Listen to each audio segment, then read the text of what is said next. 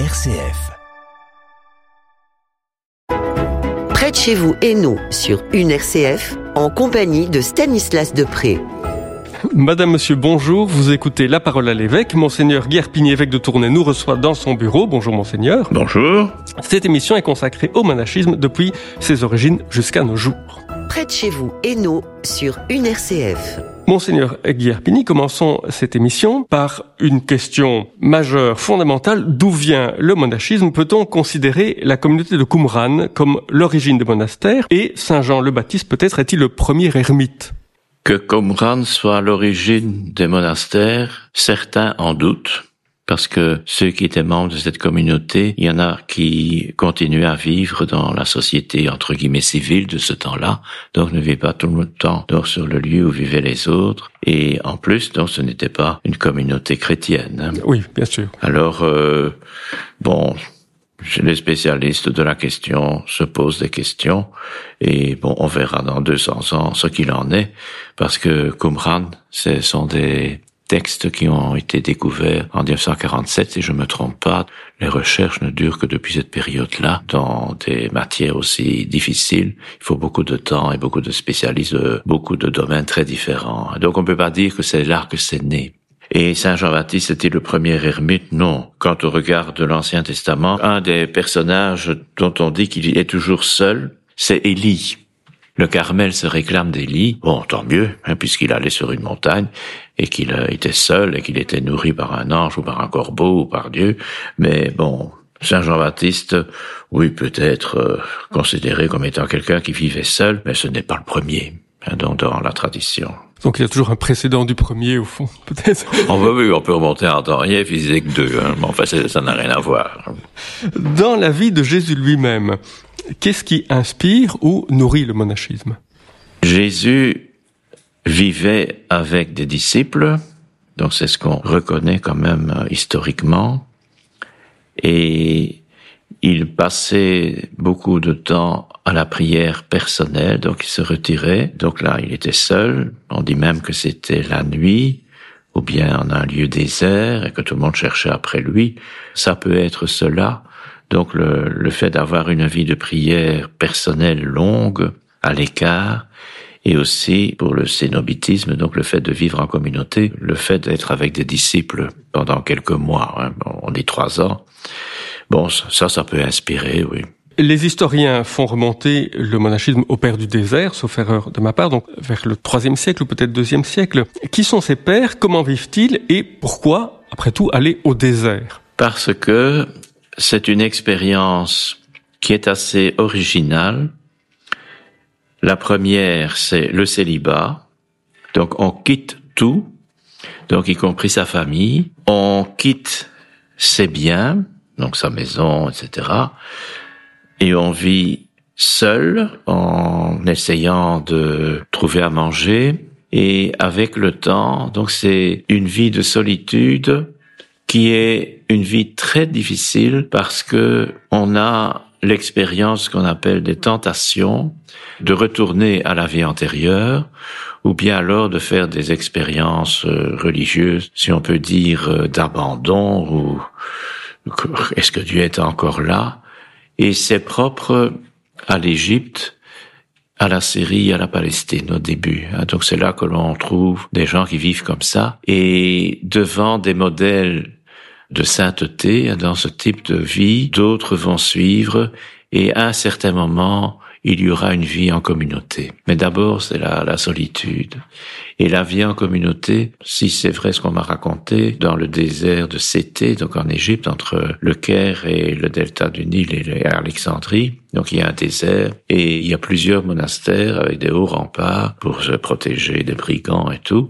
Et les moines ont une cellule mais aussi un lopin de terre pour euh, leur nourriture, pour les légumes, enfin tout ce qu'on veut, et aussi de l'eau.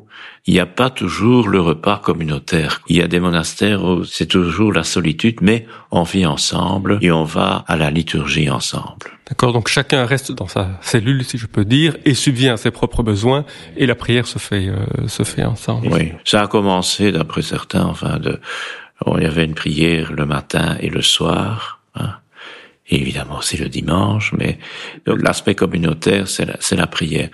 Maintenant, donc ceux qui rentrent dans ces monastères, donc on est au XXIe siècle, où c'est complètement différent. Donc on a toujours une cellule, on peut avoir l'open-terre, mais tout est beaucoup mieux organisé et il y a euh, une, un enseignement, une formation pour devenir moine ou pour continuer à être moine avec euh, des, des gens compétents. Euh, Mathieu le pauvre, maintenant il est décédé, mais donc ce sont des, des personnes qui sont des guides spirituels mondialement reconnus et qui attirent alors énormément de gens. C'est assez surprenant hein, que après ce qu'on appelle chez nous Vatican II, donc les coptes et tout ça qui sont orthodoxes de Évidemment, le Concile Vatican II, ça n'a rien à voir avec eux. Ben, ben, ben, non. Mais donc, c'est la même période, si on peut dire, où beaucoup de gens, de jeunes gens, hommes, euh, se sont tournés vers les monastères après leurs études. Donc, il y avait beaucoup d'ingénieurs, etc., de, des gens des sciences exactes, des sciences naturelles, enfin, qui sont devenus moines parce que durant leurs études, donc ils avaient été au contact de certains contenus de la foi chrétienne euh, par Matthieu le Pauvre et d'autres.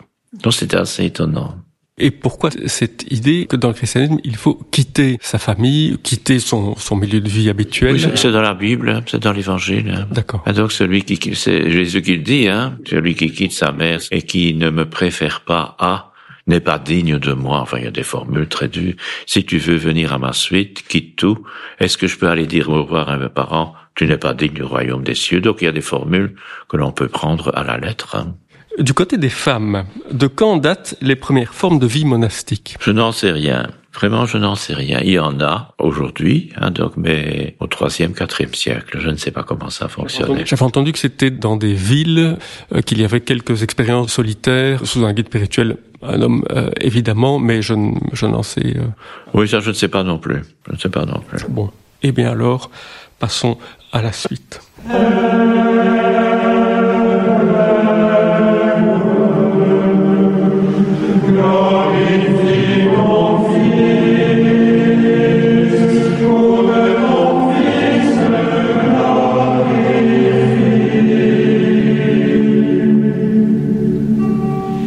C'est en toi, Seigneur, que je cherche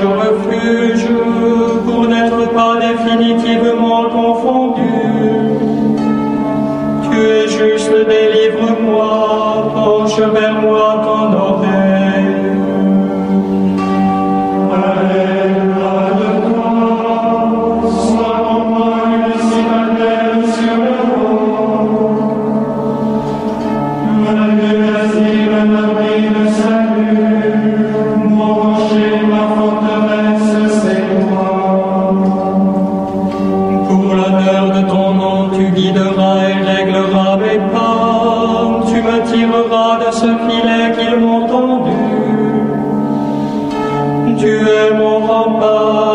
entre tes mains je remets mon esprit. Tu verras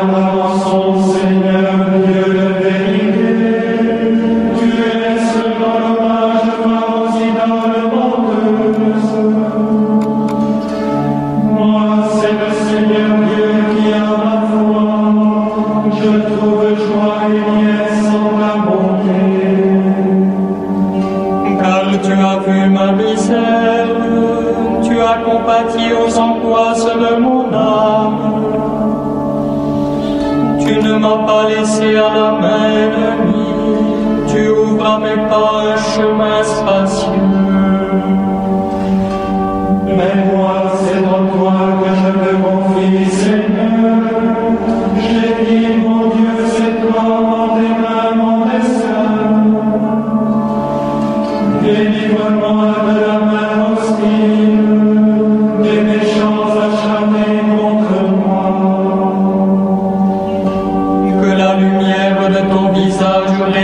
Sur ton serviteur.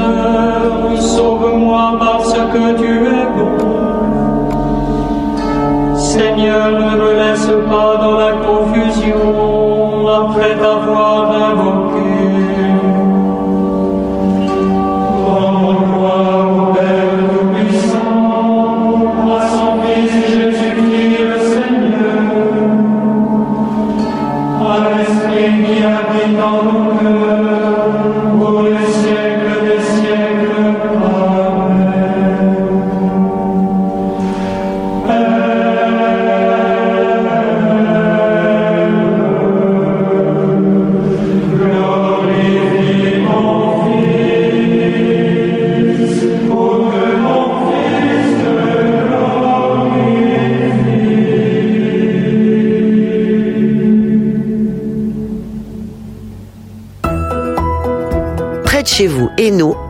1 RCF avec Stanislas Depré. Vous venez d'entendre le psaume 31, Confiance et espérance en Dieu dans l'épreuve, chanté par le chœur des moines de l'abbaye Saint-Benoît d'Ancalca. Monseigneur Guerpini, revenons au premier père du désert et aux premières communautés. Si je ne me trompe, c'est avec Saint Pacôme que les moines commencent à vivre en communauté. Quelle va être l'intuition qui préside à cette innovation? Pourquoi, après tout, ne pas rester isolé, ermite dans le désert? Ça, c'est l'évolution des mentalités, l'évolution aussi de la manière dont on vit de l'Évangile le père Armand Veilleux, quand il parle de ces réalités-là, il fait remonter le monachisme pratiquement au premier siècle, hein, donc c'est pas comme c'est beaucoup plus tard. Lui, il pense que c'était le début. Bon, c'est possible, moi je ne suis vraiment pas spécialiste là-dedans. Et alors le fait que l'on vive en communauté, ça peut être euh, parce qu'on est en danger quand on est seul, on peut être assassiné ou bien volé ou n'importe. Ça peut être aussi parce que au niveau théologique, spirituelle, on vit ce qu'on appelle la fin des temps, donc on anticipe ce qu'est la vie dans le royaume de Dieu après la mort, où c'est évidemment toute l'humanité qui est réconciliée avec Dieu, et on n'imagine pas que ce sont des individus les uns à côté des autres. Hein. Donc voilà, ça peut être aussi autre chose que pour vivre la liturgie, euh, il était nécessaire d'être plusieurs pour le chant, pour la proclamation des textes, il faut tout vérifier. Et là, franchement, je ne sais pas. Il faut aussi que tout le monde puisse lire. S'il y a des gens qui ne savent pas lire, il vaut mieux être plusieurs pour entendre la proclamation de la Bible, etc. Et donc, il y a du chant. Donc, ça peut être cela. Voilà, en tout cas, plusieurs raisons qui expliquent pourquoi on vit plutôt en communauté. Passons à l'Europe occidentale, passons peut-être quelques siècles. Quel rôle vont jouer les moines dans l'évangélisation de l'Europe occidentale? Un rôle que Benoît XVI a remarquablement décrit lors de son discours au Bernardin à Paris. Après la chute de l'Empire romain, donc il y avait déjà des moines, hein, mais après la chute de l'Empire romain, certains ont voulu conserver ce que l'on trouvait bien, ce qui était la transmission de la culture, l'écriture, la recherche, et donc ça s'est fait essentiellement dans des monastères. La situation politique était très instable. On cherchait parfois des chefs pour euh, gérer la société. bon, ça allait. Il y avait aussi des gens qui venaient d'ailleurs, hein, au-delà du Rhin, etc. C'est une période où il y a une grande instabilité. Et le cardinal Ulrich le disait pour les 1200 ans de la collégiale de l'Op. C'est une période où on n'a pratiquement pas publié de livres. Tout était conservé. C'était le grand enfin le grand objectif dans des monastères, les moines ont vraiment conservé tout ce qui était nécessaire pour la culture depuis le début de l'Empire romain. Ils ont aussi euh, constaté que comme les chefs, et je dis pas que les chefs, non, ils pouvaient quelque chose, comme les chefs, entre guillemets, politiques, n'avaient pas le temps, hein, donc il fallait toujours se défendre, etc., contre eux. Ils ont beaucoup travaillé à l'agriculture, donc c'est pas la culture, mais l'agriculture, déforestation, euh, les champs, les semailles, les nouveaux produits, et puis aussi tout ce qui est la boisson, hein, donc le vin, euh, et puis à un certain moment les liqueurs, enfin tout ce qui fait vivre, euh, et puis les troupeaux, tout ce qui est une vie ordinaire de cette période-là, les moines ont beaucoup contribué. Et avec le temps, on met ça sur le compte de Charlemagne, bon je veux bien. Donc euh, Charlemagne a trouvé un autre système pour euh, entre guillemets diriger la société, c'était les comtes ou les évêques, et il a beaucoup enfin poussé pour que ceux qui en étaient capables, qui avaient l'argent pour, etc., puissent faire des études dans des écoles. Hein. Donc les moines ont vraiment eu cette euh, une idée géniale, hein et grâce à eux, donc tout ce qui était de l'Antiquité a continué à être euh, amplifié, parce que ils, ont aussi euh, beaucoup travaillé pour faire des choses neuves à un certain moment, et nous avons été fort influencés à un certain moment par des moines qui venaient d'ailleurs. Hein. donc les moines irlandais, donc des, gens très sévères au niveau spirituel, donc c'était la, la mentalité de l'époque, et donc, euh, ils ont réussi, il faut le faire, moi je suis en admiration, donc ils ont réussi à ce que les gens, tout à fait ordinaires, n'avaient pas fait d'études, etc., puissent découvrir la foi chrétienne et découvrir qu'on pouvait se convertir. Donc, euh, on pouvait dire tout ce qu'on avait fait de mal à quelqu'un, on recevait un, un tarif, hein, suivant ce que le mal qu'on avait fait, et puis on était libéré. Hein. Donc c'est quand même énorme dans la vie de quelqu'un hein, et dans une société. Alors qu'avant, bah, on vivait avec ce qu'on était. C'était de la vengeance. Hein. Oui, oui, et puis euh, bon, euh, il y avait quand même avant, euh, on avait évidemment, c'est ce qu'on appelle des péchés très graves. Enfin bon, c'était à vie, hein. C'était vraiment une vie portait cela et on pouvait plus communier, etc. Quand même, les moines ont beaucoup apporté et puis Moyen Âge, bon, les monastères, dans les campagnes, c'est toujours l'agriculture, etc. Puis la solitude, euh, enfin, c'est vie en communauté, et les gens allaient chez les moines. Donc le monde irlandais, par exemple, c'était énormément de monastères pour un si petit pays. Par après, quand il a fallu nommer des évêques, eh bien, on a pris ces monastères comme, comme évêchés, si on peut dire. Hein. C'est ça qu'il y en a tellement en Irlande. Hein.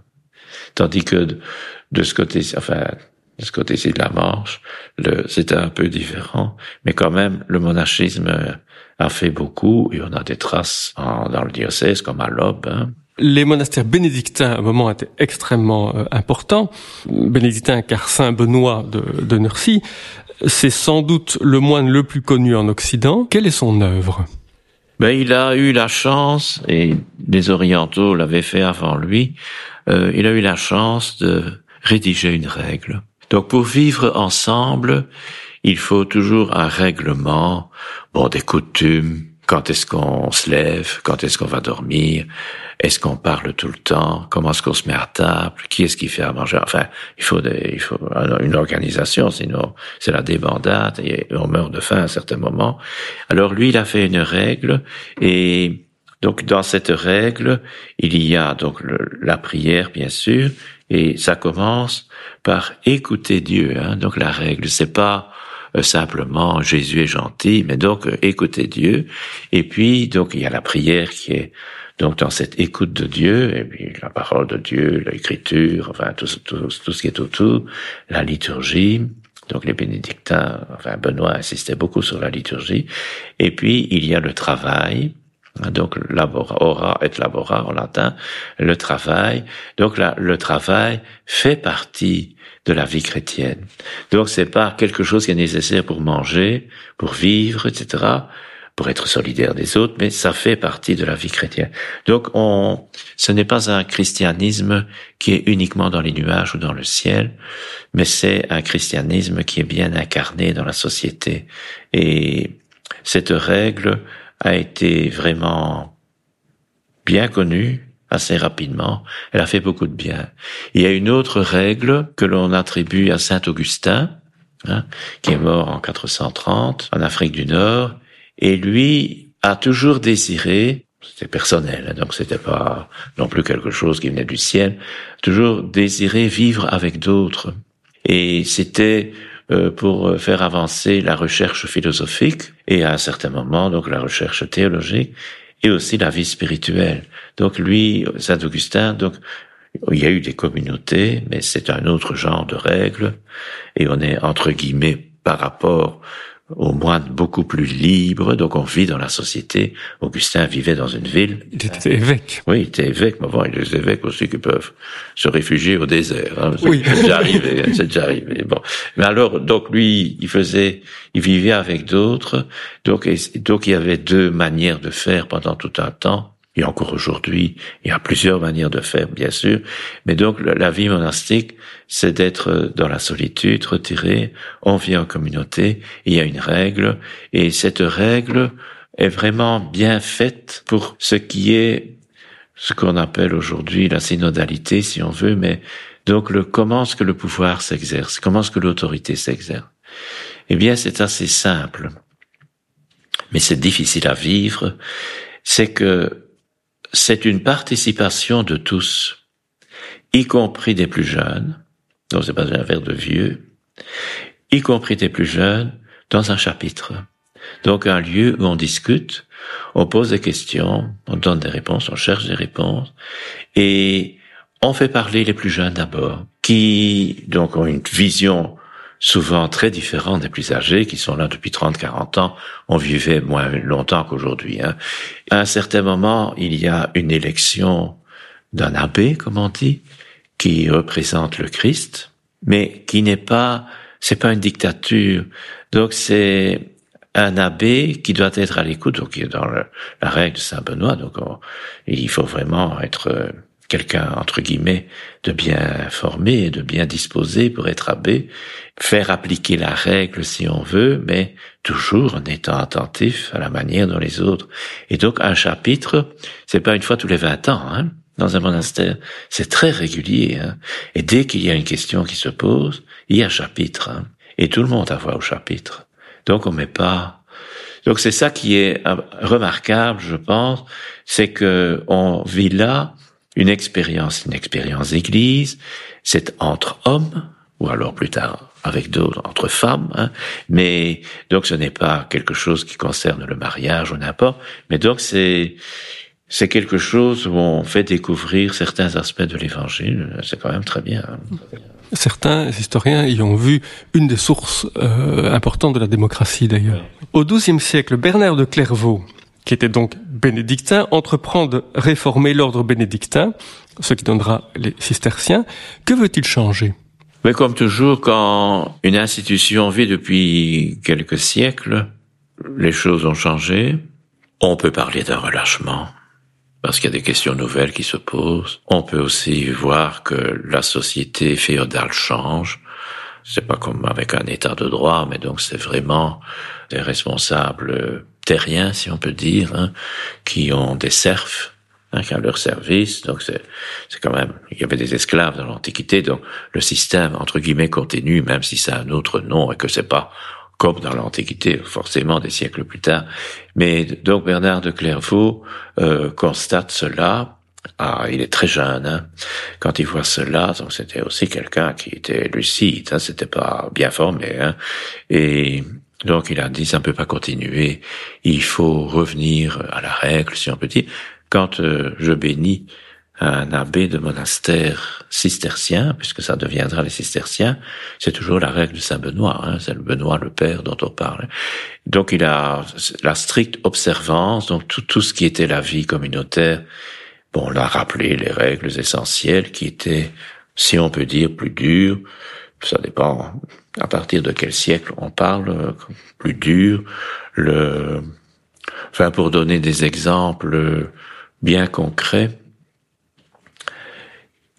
les moines de Scourmont, fin du 19e, 1870, ceux qui sont entrés au monastère vers les années 40, 1940, bon, avaient la règle de la stricte observance, et on me racontait, donc on me racontait, moi j'étais pas encore né, mais bon, on me racontait après, ils allaient travailler dans le bois, donc euh, il y a des bois, à Scourmont, il fallait, comme tout, dans tous les bois, il faut aussi la culture de légumes, enfin tout ce qu'il faut. Et il revenait, on pouvait pas se laver. Hein. Donc, on devait transpirer et tout. Donc, certains pouvaient demander au Père Abbé la permission de se laver les pieds. Donc, c'était vraiment, on dormait dans un dortoir. Hein, dans des alcôves. Ceux qui ont fait Bonne Espérance le savent. Bon, c'était vraiment une vie rude et au niveau hygiène, au niveau donc la, la vie, tout le monde tombe malade à un certain moment, puis on guérit la plupart du temps, sauf quand on meurt. Eh bien, c'était vraiment une vie très rude et une vie de pénitence. Hein, donc le, pour la nourriture, pour le, la boisson, pour pour tout pour le loisir aussi. Donc tout était vraiment très réglé et aussi on faisait euh, des distinctions. Je sais pas si Saint Bernard avait prévu ça, je ne connais pas assez.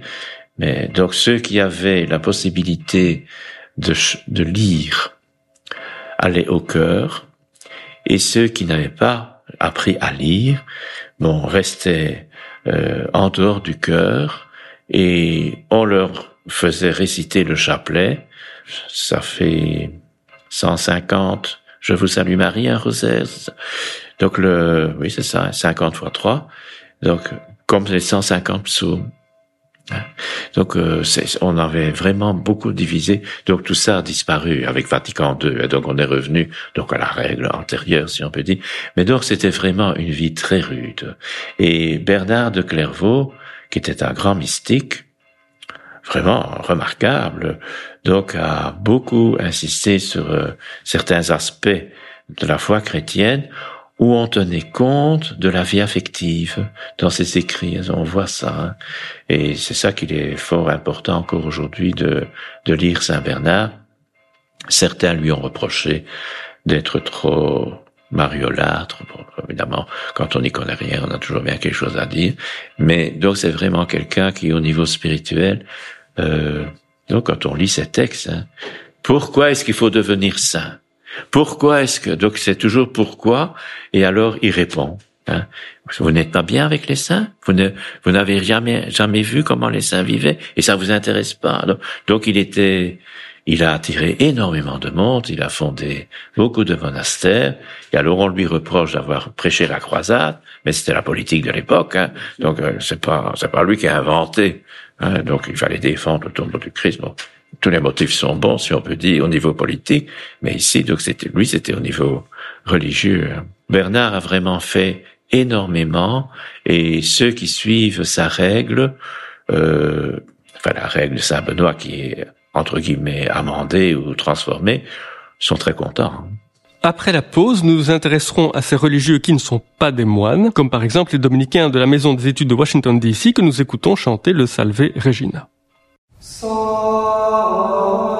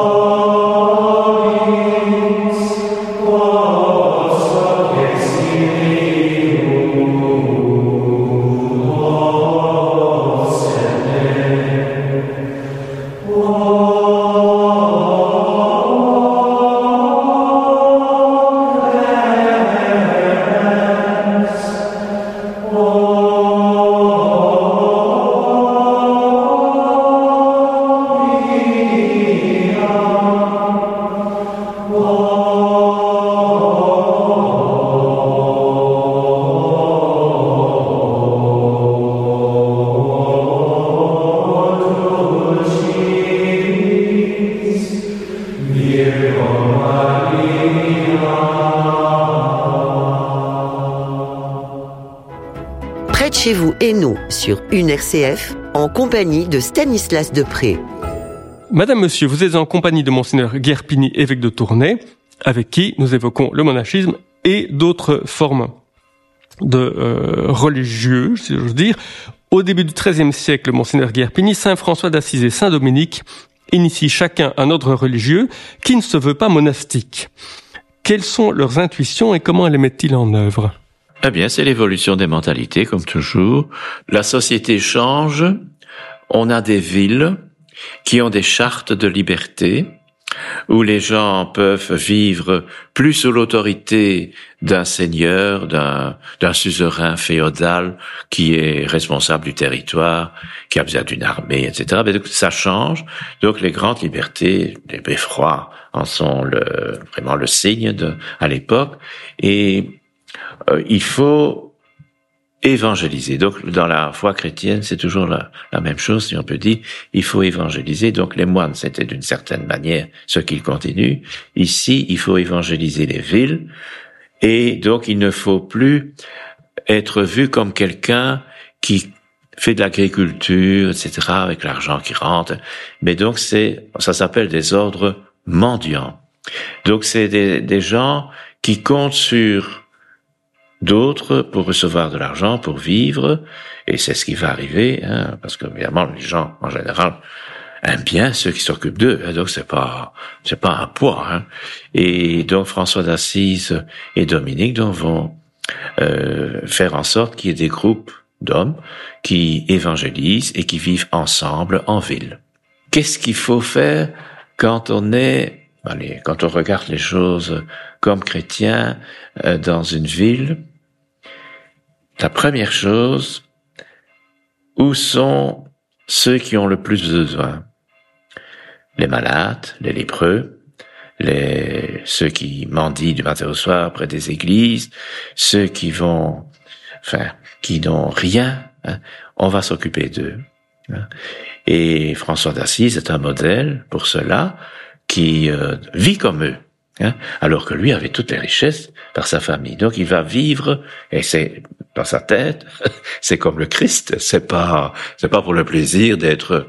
Donc il y a toujours, je dis pas une justification, mais donc vraiment une profondeur de vie spirituelle. Et Dominique, donc on va lui demander euh, de. Bon, écoutez, il y a plein de gens qui racontent des bêtises. Hein, euh, on peut plus se marier, on peut pas faire ci, on peut pas faire ça. Il faut être impur, il faut vraiment se détacher de la société pour montrer qu'on est les meilleurs et notre foi, c'est pas, etc. Alors Dominique va dire stop. Donc lui va essayer de démontrer que à partir des textes bibliques et de la tradition de l'Église, c'est pas ça. Et donc, il va devoir, à un certain moment, justifier l'action contre les Albigeois, etc., dans le midi de la France. Donc, alors, on va lui reprocher aussi qu'on a été trop loin, comme d'habitude. Mais donc, euh, Dominique, c'est un homme d'études, si on peut dire, mais euh, qui marchait beaucoup. Hein, donc c'était pas celui qui était accroché à un bureau. Donc il circulait beaucoup. Et dans ceux qui ont suivi assez rapidement, donc il y a des grands génies théologiens, hein, Albert le Grand, Thomas d'Aquin. Enfin, c'est pas n'importe qui. Hein. Et alors chez les chez les franciscains, le donc c'est aussi euh, donc les pauvres, etc. La réforme de l'Église, comme euh, Jésus l'avait demandé à François d'Assise. Et alors ils ont eu François d'Assise n'était pas, paraît-il, le plus grand organisateur de la, de la terre, mais ceux qui y ont été élus après lui, donc ont dû aussi euh, faire en sorte que tout tienne debout. Et parmi eux, donc il y a des, immenses théologiens comme Bonaventure, hein, qui était euh, préposé général pour parler comme aujourd'hui, mais donc euh, qui ont qui ont vraiment, euh, enfin, fait beaucoup. Et dans les sciences de l'époque, c'est remarquable hein, quand on voit euh, ces ordres mendiants.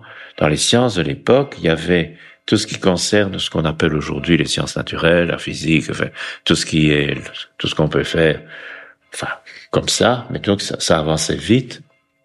A aussi des choses qui venaient du monde arabe, hein, comme nouveauté, en sciences. Et puis, hop, il y avait la théologie et le droit canonique. Hein. Parce que dans une situation compliquée au niveau ecclésial, c'était une des réformes. Hein, euh, il fallait aussi bien être au, clair hein, avec tout le monde. Et donc ça, il faut un droit. Hein. C'est pas simplement aller dire des prières à la chapelle. Hein. Et donc c'est aussi une période où on voit que au niveau société, le droit avance, hein, ce que nous appelons aujourd'hui le droit civil, mais donc le, le droit canonique aussi. Hein. Parce que l'Église à l'époque était la seule véritable institution au niveau européen, avec euh, que ce soit les bénédictins, les cisterciens ou euh, les dominicains, les franciscains, qui étaient sur l'ensemble de l'Europe dans un dans un dans une Europe très morcelée par ailleurs d'un point de vue politique, c'est bien ça. Et puis le ces ordres mendiants, c'était l'évangélisation, hein, je l'ai dit. Donc on allait, on envoyait des frères loin, en Afrique du Nord, et puis euh, beaucoup plus loin encore. Hein. Non, c'était période fantastique. Donc l'émergence des villes, c'est fort intéressant au niveau historique. Hein. Pour le Moyen Âge, c'est remarquable. Puis on voit une euh, société communale, hein, donc avec euh, des gens. Évidemment, tout le monde ne votait pas, mais donc il y avait quand même. C'était pas des gens de père en fils, quoi. Hein, donc c'était autrement. Et alors des chartes qu'il fallait respecter. Et alors à un certain moment, bon, les supérieurs politiques les, les, ont essayé de construire ce qu'on appelle aujourd'hui des États, avec un droit de l'État, etc. Mais ça prend des siècles. Hein. Avec le pape François, impossible de ne pas parler des jésuites, même si eux non plus ne sont pas, comme les franciscains et les dominicains, ne sont pas des moines. Qui sont les jésuites et quelle est leur vocation? Bon, C'est une vocation qui est très intéressante. 1500 et quelque chose, on est en pleine euh, réforme de l'Église, hein, de tous côtés. Euh, il y a des abus de toutes sortes. je ne parle pas des abus sexuels comme maintenant, mais donc des abus de pouvoir et aussi au financier. Enfin, et puis au niveau théologique, oh, c'est épouvantable. Euh, il y a évidemment des gens très brillants qui qui sont remarquables, et en même temps, au niveau l'organisation de l'Église, les relations avec les, les grands, enfin les grands politiques. Donc ça ne va pas très bien. Donc on a plusieurs papes en même temps. Au XVe siècle, puis un concile dépose trois papes et on élit un quatrième. Enfin, c'est vraiment euh, très difficile pour euh, devenir chrétien. Finalement, qu'est-ce qui a raison? Bon, alors euh, les jésuites, c'est Ignace de Loyola. Donc il voit l'état du clergé, que bon, il n'y a pas de séminaire à l'époque, et qui voit aussi l'état des, des, chrétiens et qui dit euh, bon, il faut changer. Et son intuition, c'est vraiment euh, se poser les questions fondamentales de la vie, hein, de, de, son avenir à, soi, et donc c'est orienté vers le Christ, c'est le discernement. Au fond, qu'est-ce que le Seigneur me demande à moi? Alors c'est ça, il y a les étendards, et donc il y a d'un côté Dieu, d'un autre côté quelqu'un d'autre, ou le Satan, n'importe, et puis il va faire élaborer donc des exercices spirituels, donc il faut suivre, normalement ça dure un mois, avec un accompagnateur, hein, et donc c'est c'est soi quoi, hein. donc on on n'est pas là pour écouter un bel enseignement d'un théologien hors pair, et puis on en fait ce qu'on veut, on va se promener. Non, c'est un travail sur soi-même. On se découvre. Bon, ça doit être euh, une opération. Il faut être aidé parce que bon, parfois on découvre des choses qu'on ne se doutait pas. Hein. Et donc progressivement, alors, on discerne et on se laisse faire. Donc c'est ça qui est, je pense, remarquable, c'est qu'à un certain moment dans la vie chrétienne, on se laisse faire par celui qui vous conduit. Ah, donc le Christ évidemment, hein, dont on devient le disciple, etc. Ignace aura des compagnons, dont des gens qui vivent la même chose que lui, dans un milieu entre guillemets universitaire, donc à Paris, et ils vont donc, euh, donc ils vivent au milieu des gens. Hein, c'est pas une cellule comme ça euh, de fanatiques qui se cachent. Mais donc c'est et alors à un certain moment, donc viendra le, le fait de faire de construire, euh, évidemment c'est une expérience spirituelle forte, vivre une compagnie de Jésus et leur intuition vraiment remarquable, c'est missionnaire, donc euh, partir dans le monde entier. On est la grande période après 1492, hein, donc on va partout. L'Europe découvre le monde. Oui, découvre, et donc, bon, alors il faut des gens. L'Église découvre aussi le monde lointain. Et alors, le, ce qui est remarquable dans cette période de réforme, c'est qu'ils font confiance au pape. Hein. Donc, ils, se mettent au service du pape. Donc, il y a un vœu d'obéissance au pape. Hein. Et vous, avez parlé, vous venez d'utiliser le mot de réforme. C'est évidemment aussi l'époque de Luther, euh, oui, oui, du protestantisme et des et donc de la contre-réforme, et Ignace de est euh, fidèle euh, Mais- au pape. Oui, mais enfin, bon, à l'époque, il fallait quand même le faire euh, pour savoir que, que, que c'était le pape qui avait raison. Hein. Enfin, donc il faut. Et puis, quand on voit le Concile de Trente, comment ça s'est passé, donc il faut. Certains papes avant c'était les Borgia, les Médicis. Bon, c'est cette. euh, Oui, mais enfin, bon, ce ne sont plus comme les papes d'aujourd'hui ne sont plus comme ça. Non, non. Mais bon, je veux dire, il fallait quand même le faire. Et donc finalement, il a abouti à Rome. Non, il a vécu dans une. On peut encore aller la visiter, hein, la cellule où il était. Donc c'est vraiment quelqu'un euh, qui a donc avec les exercices spirituels donc donné un élan extraordinaire à une nouvelle entre guillemets méthode de devenir chrétien et d'évangélisation. Et donc les jésuites, euh, avec le temps, donc au début, c'était des missionnaires, donc ils partaient. C'était aussi l'éducation, hein, comme faisaient les moines après l'Empire romain. Donc ici, c'était des nouvelles écoles où c'était la Renaissance. On retournait donc à l'Antiquité, donc on faisait des humanités, comme on disait, hein, et le, donc en grec, en latin, enfin tout ce qu'il faut, et aussi avec les sciences exactes. euh, Donc c'est vraiment remarquable. Et puis avec le temps aussi, tout ce qui était nouveau dans la société, on demandait à des jésuites de s'y intéresser et de voir qu'est-ce que ça venait faire par rapport à l'évangile et comment est-ce qu'on pouvait vivre comme chrétien avec ces nouveautés. Donc les jésuites en général sont très ouverts à la nouveauté. Ce sont pas des gens qui disent euh, c'est encore ça. Non, pas du tout. Donc qu'on regarde n'importe quelle discipline sur la planète, hein, je ne parle pas de la Belgique, hein, sur la planète, eh bien il y a toujours des jésuites dans le coup. Hein qui s'informent, etc. Et on a des jésuites qui ont été en Chine, hein, donc ils ont vraiment, euh, puis François Xavier qui a été jusqu'au Japon, euh, c'est Et remarquable. qui ont pénétré la Chine grâce à leur connaissance astronomique. oui, et ce sont, des gens vraiment, leur formation est très longue et c'est bon, c'est- le discernement de, de- sur soi-même. euh, bon, ça ne se fait pas en 15 jours, et donc c'est tout à fait normal. Et dans leur formation, il y a quelque chose de solide au point de vue sciences humaines, philosophie, et puis euh, une période où on est au contact d'une réalité. Avant, c'était surtout l'enseignement, maintenant c'est aussi autre chose. Et puis euh, il y a la théologie et le système, si on peut dire, mais c'est pas un système. Le, ce qui est bon, c'est que la, la formation ne se fait jamais tout le temps au même endroit. On vous fait voyager et à un certain moment, on vous fait étudier dans une autre langue. Donc de telle manière qu'on ait une vision de l'Église universelle. Donc c'est ça que bon la personnalité du pape joue beaucoup hein, donc dans ce qu'ils comprennent. Hein. Et alors euh, Bon, ils ont quand même, avec autant de siècles, su- subi des avanies. Ils ont été interdits par des papes hein, parce que ils étaient trop impliqués dans des affaires de l'État, disait-on. Comme toujours, quand on veut la mort de quelqu'un, on raconte des choses sur son dos. Mais bon, ils ont tenu le coup, hein, il faut le dire. Hein. Monseigneur Kierpini, il nous reste encore de nombreuses questions, mais le temps est déjà écoulé. Je vous proposerai alors, ainsi qu'à vous, chers auditeurs, chères auditrices, de reprendre cette conversation euh, la prochaine fois. Si vous êtes d'accord, Monseigneur. Oui, ben, je suis toujours vivant et en fonction. Hein, Je- Et, et moi aussi, bah, il n'y a pas de raison. La parole à l'évêque, c'est fini pour ce mois-ci. Madame, monsieur, donc il vous faudra attendre un mois pour nous entendre à nouveau, mais vous pouvez nous réentendre en podcastant l'émission. Merci à vous. Merci beaucoup, Monseigneur Guerpini. Merci à l'équipe technique pour le montage et à très bientôt.